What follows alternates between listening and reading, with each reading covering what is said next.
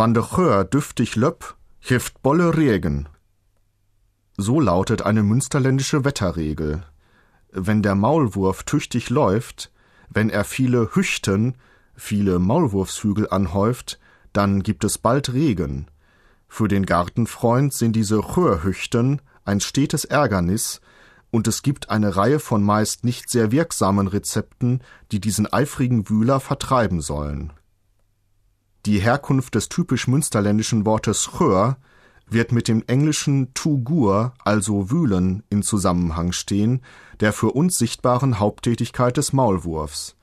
Im Emsland kennt man das Tier übrigens als Frote, im östlichen Westfalen als Wanneropp oder Wannewurp, im Südwesten unter der Bezeichnung Moll. Für die Münsterländer gilt aber die Wetterregel, wann de Chör düftig löpp, trifft bolle Regen.